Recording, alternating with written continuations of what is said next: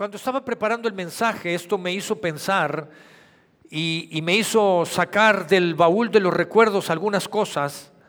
Y, recuerdo que ah, hace muchos años, hoy en día es muy común los buffets, ir a comer un buffet. ¿Estoy bien? Ah, y recuerdo que hace 40 años, híjole, estuve echando cuentas y eso fue hace casi 40 años o 40 años atrás. Ah, recuerdo que yo estaba joven, un poco como ahora, y, recuerdo que en ese momento se empezaron a abrirse el tema de los buffet, que no se llamaba un buffet en aquel entonces, empezaron a salir algunos negocios que decían, come todo lo que quieras por este precio. Así es como se empezaban a anunciar. Y recuerdo que mis hermanos y yo estábamos en una edad entre los 17, 20, 21 años, estábamos estudiando, haciendo deporte, y cuando vimos ese lugar, eh, dijimos, vamos ahí, vamos a comer. Conocíamos al dueño, ese restaurante se llamaba La Copita, porque anteriormente era una cantina ahí, y lo hicieron restaurante. Y recuerdo que nosotros llegamos cuando abrieron y pusieron eso, era, era nuevo, nos sentamos, comimos, empezamos a comer, a disfrutar la comida, estábamos tan contentos disfrutando, comiendo y volviendo a comer, y de repente se acerca una persona con nosotros y nos dice, ah, muchachos, eh, me mandó decirle el dueño del restaurante que si ustedes se levantan ahorita y se van, no van a pagar nada pero ya levántense y váyanse. Y no van a pagar nada, por favor. Y nos corrieron literalmente de ahí. Nosotros dijimos, bueno, pues ah, nos están corriendo, vámonos. Habíamos comido, estábamos comiendo. Y en la casa, si alguien nos conoce, sabe que somos buenos para comer. Y, y recuerdo lo que pasó, pero yo quiero decirte en esta tarde que Dios no es así. Dios nunca te va a levantar de una silla. Dios nunca te va a levantar para decirte, hijito, ya comiste mucho. Dios nunca, al contrario, si tú lees y tú escuchas lo que acabamos de leer en un solo versículo, Dios te insiste tres veces. Dios dice, vengan los sedientos. ¿No te quedó claro? Vengan a comprar sin precio. Vengan a comer sin precio. Y en el mismo versículo, por tercera ocasión, Dios vuelve a decir, vengan a comprar leche y vino. El leche y vino representaban en aquel entonces la presencia de Dios, la gracia de Dios, el favor de Dios. Vengan, compren sin precio. Tres veces insistió Dios, al quedar escrito aquí en su palabra. Y está diciendo, vengan los que tengan sed, alimentense, porque entonces correrán ríos de agua viva. Coman, beban, Sáciense. Dios nunca te va a levantar de una silla para decirte, ya, ya comiste suficiente. ¿Sabes por qué? Porque cuando experimentas comer de Dios, cuando experimentas las palabras de Jesús, lo que va a provocar en ti es más sed y más necesidad de buscarlo. Y cuando tú construyes una vida de oración para buscar la presencia de Dios, eso te va a llevar a estar más cerca de Él, para conocer sus propósitos de tu vida, los propósitos que Él tiene para tu vida. Ahora, cuando tú estás escuchando estas palabras, Antiguo Testamento, Isaías capítulo 55, vengan, coman, vengan los sedientos, eso suena a Jesús, ¿o no? Eso suena a las palabras de Jesús. Y ciertamente cuando Jesús se levanta, habla estas palabras y dice, vengan a mí todos los sedientos. Jesús está haciendo referencia a esta cita de la Biblia. Juan capítulo 7, voy a leer los versos del 37 al 39. Y dice, en el último gran, en el último gran día de la fiesta, Jesús se puso de pie y alzó la voz y alzó la voz diciendo, si alguno tiene sed, venga a mí y beba. El que cree en mí, como dice la escritura, de su interior correrán ríos de agua viva. Esto dijo del Espíritu que habían de recibir quienes, los que creyeron en él. Pues aún no había venido el Espíritu Santo porque Jesús no había sido aún glorificado. Jesús aún no había sido glorificado, Jesús estaba en la tierra, el Espíritu Santo es omnipresente, está en todo lugar, pero aún no había venido para habitar en las personas. Y Jesús dice, hey, vengan todos los sedientos, beban. El que beba de mis palabras nunca más tendrá sed. Y aquel que beba, el Espíritu Santo vendrá y fluirán ríos de agua viva. Ahora, déjame decirte algo. Jesús no había sido glorificado, pero hoy en nuestro contexto y en nuestra historia, en nuestro momento, hoy Jesús ya está glorificado. Jesús ya está glorificado. El Espíritu Santo ya está disponible para morar adentro en, en quien, en quien reconozca a Jesús como su Señor y su Salvador. Aquel que crea en Jesús y siga a Jesús, el Espíritu Santo está dispuesto a habitar en él. Entonces la pregunta que nos reta hoy en día es, ¿por qué no fluyen ríos de agua viva en nuestras vidas? Y yo no espero que, estén fluyendo, no, espero, no esperes ver literalmente agua que fluyan de tus oídos o de otras partes. ¿Por qué no fluyen ríos de agua viva? ¿Por qué no está la manifestación del Espíritu Santo si ya habita en medio nuestro? Ahora, cuando Dios habla y dice, fluirán, correrán ríos de agua viva de su interior, lo que se está refiriendo es al fruto del Espíritu Santo. El fruto del Espíritu Santo es amor, gozo, paz, paciencia, benignidad, bondad, fe, mansedumbre, templanza, que es dominio propio. Entonces vas a descubrir que entonces esos ríos de agua viva están fluyendo, fruto del Espíritu Santo, pero también el poder del Espíritu Santo, que son dos cosas diferentes. Jesús es glorificado. El Espíritu Santo está disponible para los que creamos en Cristo Jesús y creamos que Él es nuestro Señor. Y Dios dice, yo estoy dispuesto que fluya el amor, el gozo, la paz en tu interior. Y no solamente en tu interior, que fluya para aquellos que están a tu alrededor. No seas una persona amargada, enojona, gruñona. Al contrario, que haya amor para que des amor. Gozo, paz en lo que haces, disfrutes la vida que tengas más fe, que tengas dominio propio ante las circunstancias y los problemas. Lo que está enseñando, y regreso a, Isaías capítulo 55, lo que nos está enseñando e invitando a este pasaje de la Biblia es, descubre a Jesús. Descubre las palabras de Jesús. Descubre a Jesús en tu interior. Lo que Jesús va a hacer al entregar sus palabras, lo que está haciendo es trayendo los pensamientos de Dios los pensamientos de Dios son las palabras de Jesús y el trabajo y el anhelo del Espíritu Santo es que estas palabras, que los pensamientos de Dios, que son las palabras de Jesús, se hagan una realidad en tu vida. El trabajo del Espíritu Santo es tomar la palabra que no sea letra muerta y que se convierta en una realidad en tu vida. Ahora, ¿qué tenemos que hacer? Primero, ser personas que tengamos sed y hambre de su palabra. Personas que estemos dispuestos a escuchar las palabras de Jesús, que son los pensamientos de Dios.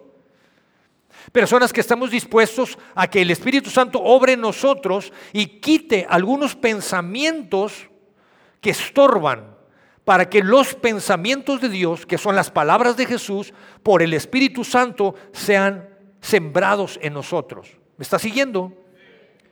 Entonces tienes que ser una persona que esté dispuesta a escuchar, una persona que tenga hambre y esté dispuesta a escuchar la palabra de Dios. Por eso yo oré ahorita al iniciar, Dios dame hambre, enséñame a tener hambre de tu palabra. Y voy a seguir insistiendo que son los pensamientos de Jesús, que el propósito es que el Espíritu Santo no sean palabras muertas, sino que sea una realidad en mi vida, en mi matrimonio, en mi relación con mis hermanos, mi familia, con la iglesia, en el trabajo, en el negocio, en la escuela, en donde quiera que me mueva. Hacer una realidad de las palabras de Jesús, de los pensamientos de Jesús.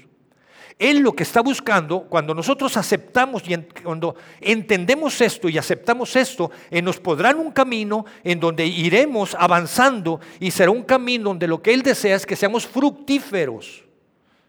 ¿Me está siguiendo? Para que seamos fructíferos. Entonces, lo que estamos buscando, lo primero que tenemos que hacer es buscar quitar algunos pensamientos de nosotros para que sean sembrados los pensamientos de Dios y tener una vida fructífera.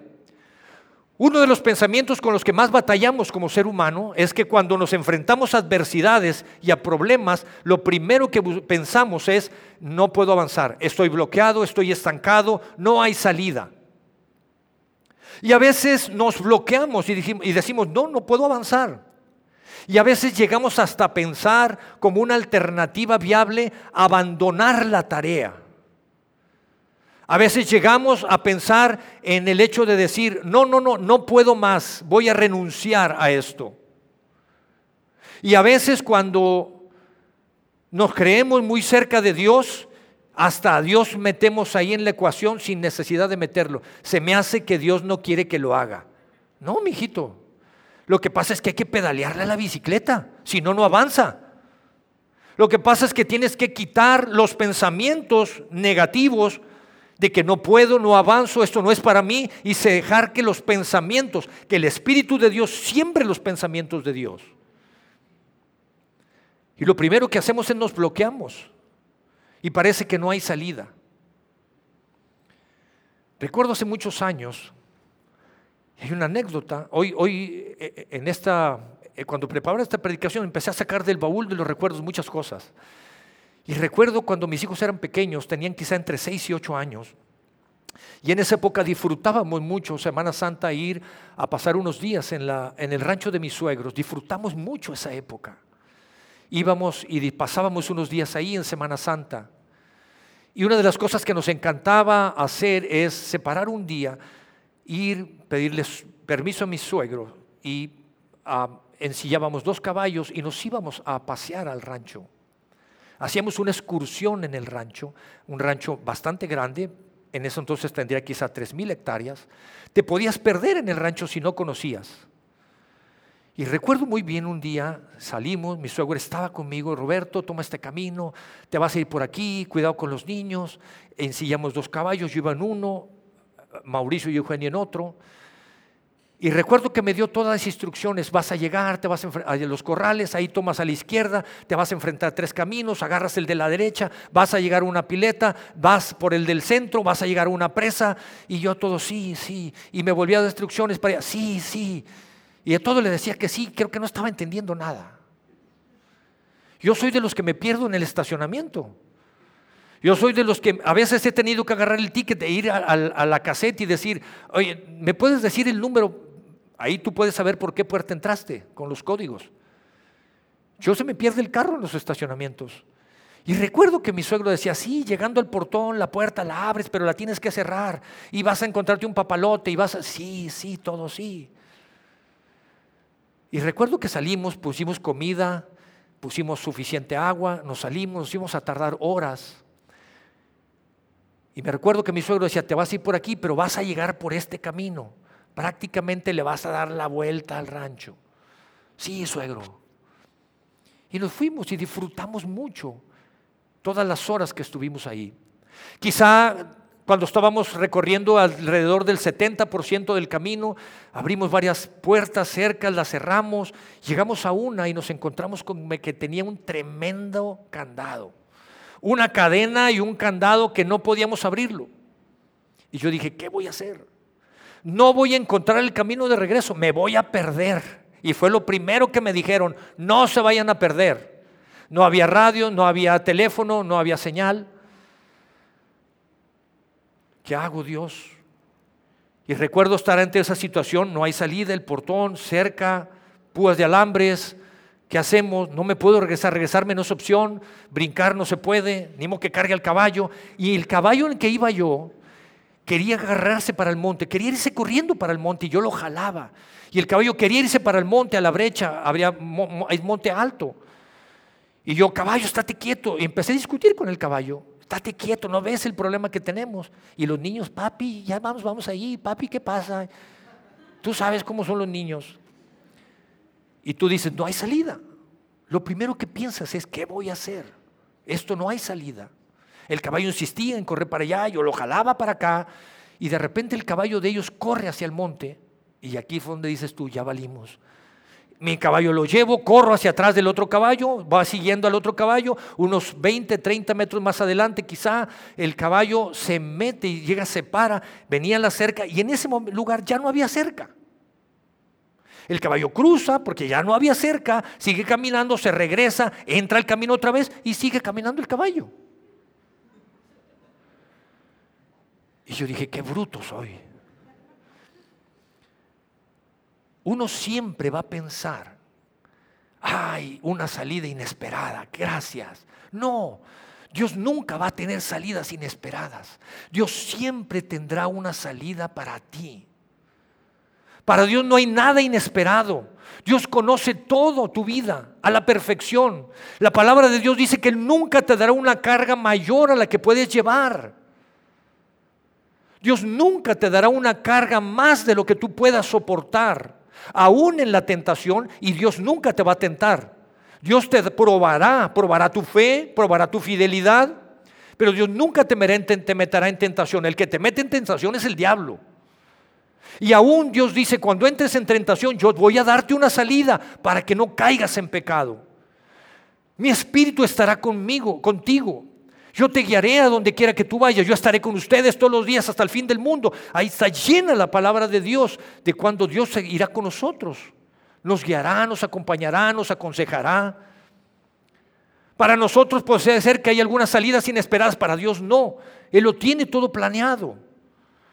Es que lo primero que tenemos que hacer es creer que siempre Dios tiene una salida. Quita de tu vida el pensamiento de tu mente, el que no hay una salida, el que todo está perdido, el que no hay avance, el abortar la misión, la tarea, el trabajo, cualquiera que sea lo que estés viviendo.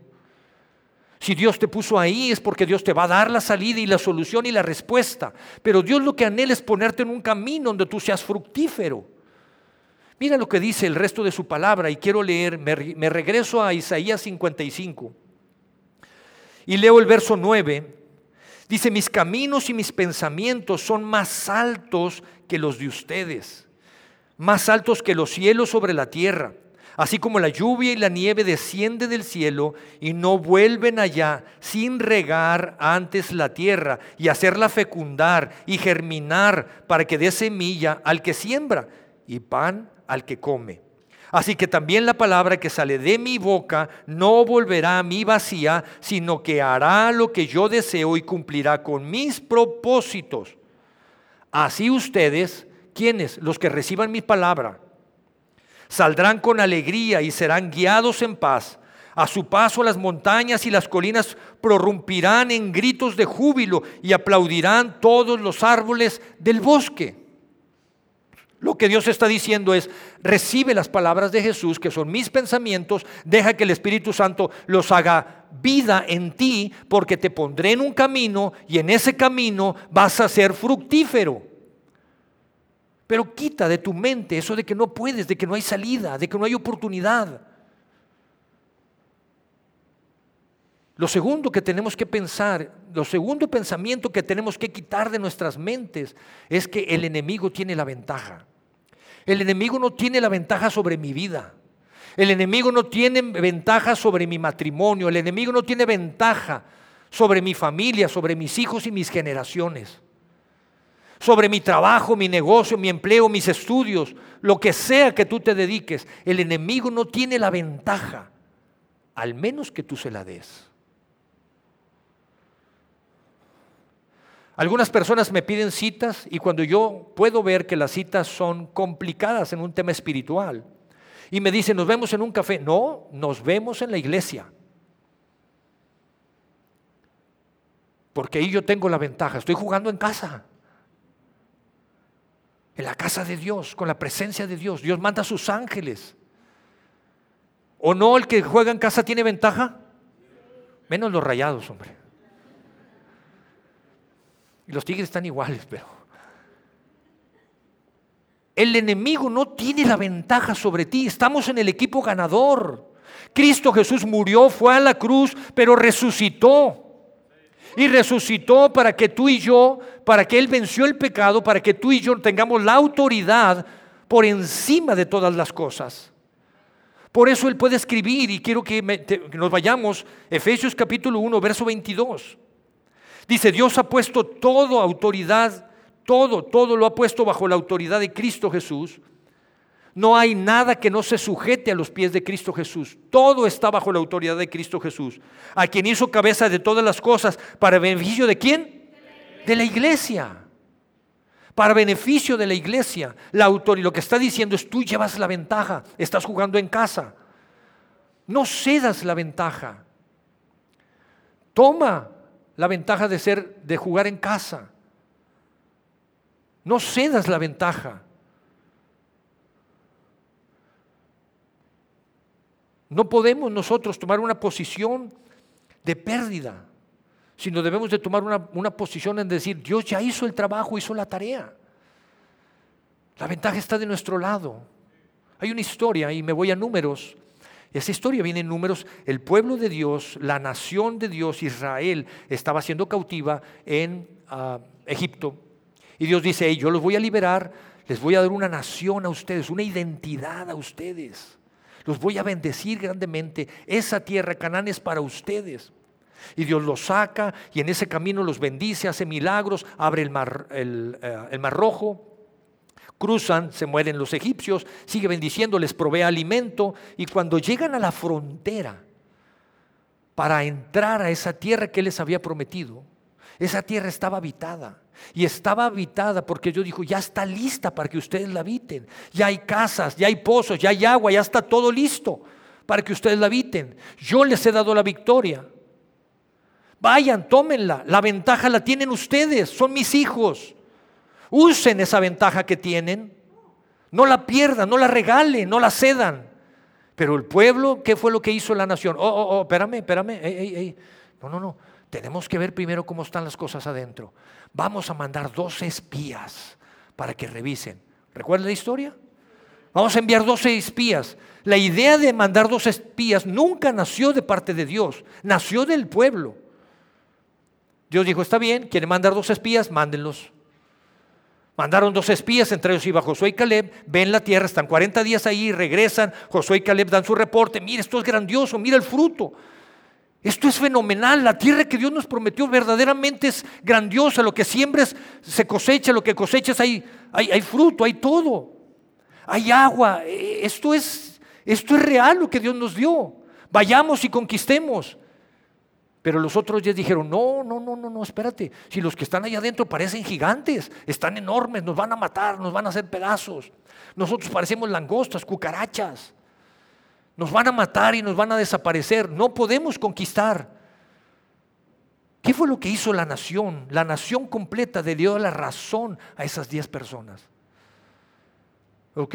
Eso les costó y pagaron el precio. ¿Cuál fue? Estar 40 años en el desierto. 40 años en el desierto, vagando. Dios ya les había dado toda autoridad. La ventaja la tenían ellos. Ok, 40 años después, muere Moisés, regresan a la frontera, ahora el líder ya no es Moisés, murió, el líder es Josué, uno de los que había ido y había dicho que todo estaba bien. Josué dice, ok, yo no voy a mandar 12 personas, yo voy a mandar dos personas, pero no como espías, yo voy a mandar para que vean cuál es la estrategia que vamos a hacer para conquistar esa ciudad. Josué manda a las dos personas cuando llegan, cruzan la frontera, llegan a una casa de una mujer llamada Rahab, que era una prostituta. Y esta mujer les dice, los estábamos esperando. Aquí todos sabíamos, todos sabíamos de ustedes, todo el mundo habla de ustedes. Casi, casi le dice, ¿y por qué se tardaron tanto? Esto es de ustedes, todos sabemos que su Dios es el Dios verdadero, todos sabemos que nuestro Dios nomás no. Todos sabemos lo que Dios hizo. Estamos sorprendidos porque abrió el mar para que ustedes cruzaran. Estamos sorprendidos porque abrió el río Jordán para que cruzaran. Estamos sorprendidos que proveyó para ustedes. Todos aquí les tenemos miedo a ustedes. No va a haber un solo hombre que quiera enfrentarse a ustedes. La ventaja la tenían desde hace 40 años. ¿Por qué la cedieron?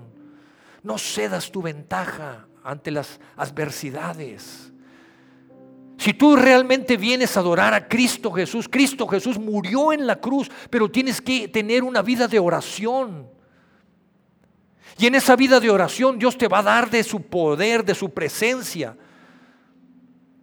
En su presencia viene ese fluir de esos ríos de agua viva. Su fruto, pero también viene su poder. Para que lo ejerzas, para que te levantes en autoridad. Y apacigues a los chamacos. ¿Te das cuenta por qué se dieron la autoridad? Les costó 40 años. La mujer dijo, yo creo en tu Dios, lo estábamos esperando, platícame de tu Dios. Yo creo en tu Dios. Lo único que te pido es que me salves y salves a mi familia. Y ella tomó autoridad y dijo, ¿sabes qué? Quiero bendecir a mi madre, a mi papá, a mis hermanas, a mis hermanos. Y empezó a abogar por ellos e interceder por ellos.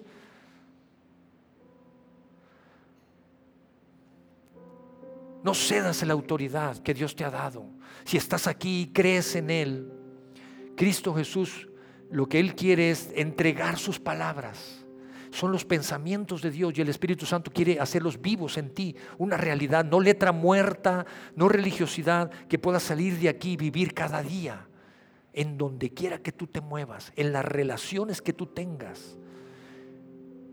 Quiere que lleves una vida fructífera Claro, tienes que quitar pensamientos que estorban. Siempre tendrá una salida. Tú tienes la ventaja, no la tiene el enemigo. Tercer pensamiento que tienes que quitar. Cuando tú aceptas los pensamientos de Dios y Dios te pone en un camino que es fructífero, empiezas a ver cambios en tu vida, empiezas a, a reconocer, a conquistar, a ganar. Y en esa vida fructífera va a haber más gente que quiere saber qué es lo que tú estás viviendo. Hay mucha hambre afuera y necesidad. Hay gente que se siente vacía. Gente que quiere encontrar su verdadera identidad y su propósito en la vida. No importa la edad que tenga. Te lo digo por experiencia.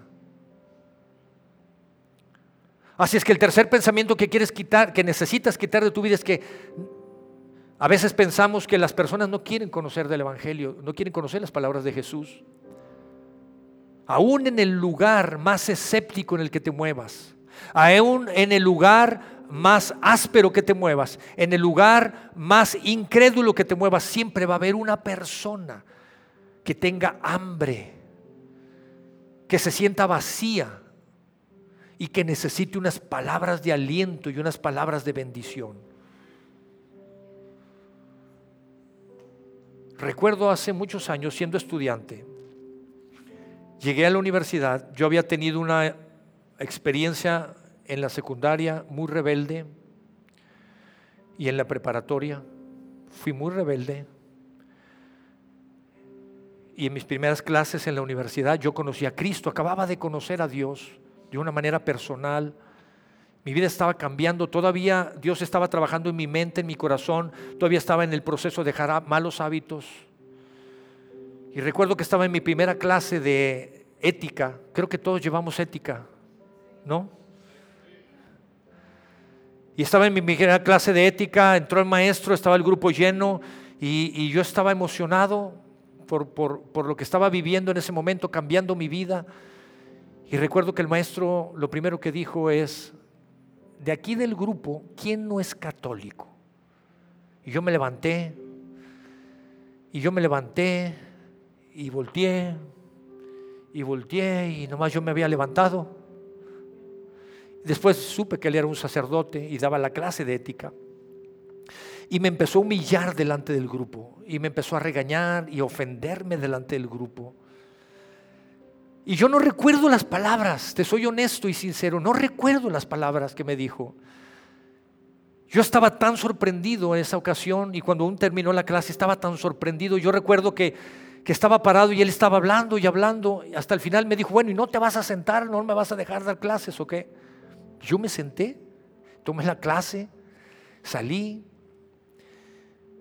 Y una persona se acercó, un, compañero, y me dijo, oye, nos vemos después de la otra clase, nos vemos. Yo dije, no, pues otro problema, no quiero.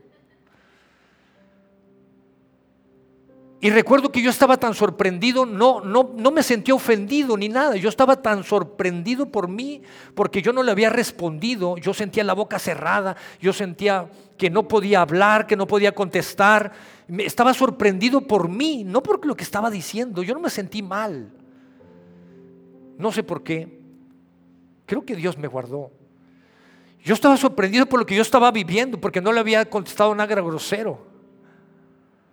Cuando terminó la, clase, la siguiente clase, esta persona se acercó, él tenía no muy buena fama, este compañero de clase, yo ya había tomado otras clases con él. Se acercó y me dijo, quiero hablar contigo. Yo dije, ¿me va, me va a invitar a que lo golpeemos o algo. Y me dijo, ¿qué onda contigo? Platícame. Yo lo único que hice fue platicar lo que estaba experimentando. Conocí a Dios, estoy conociendo a Jesús de una manera personal, está haciendo cambios en mi vida, en mi forma de pensar, en mi forma de hablar, en mi forma de sentir, mi voluntad está cambiando, decido de una manera diferente. Y él me dijo, tengo problemas, tengo problemas con las drogas, no puedo dejar la marihuana, he intentado y no puedo, tengo problemas en mi casa. Empezó a abrir su corazón ahí en el lugar más hostil que tú puedas estar, siempre habrá una persona que tenga hambre y sed de Dios. Y entonces cumple la palabra, por eso aparece desde el Antiguo Testamento, vengan a mí, dejen que fluyan ríos de agua viva de su interior.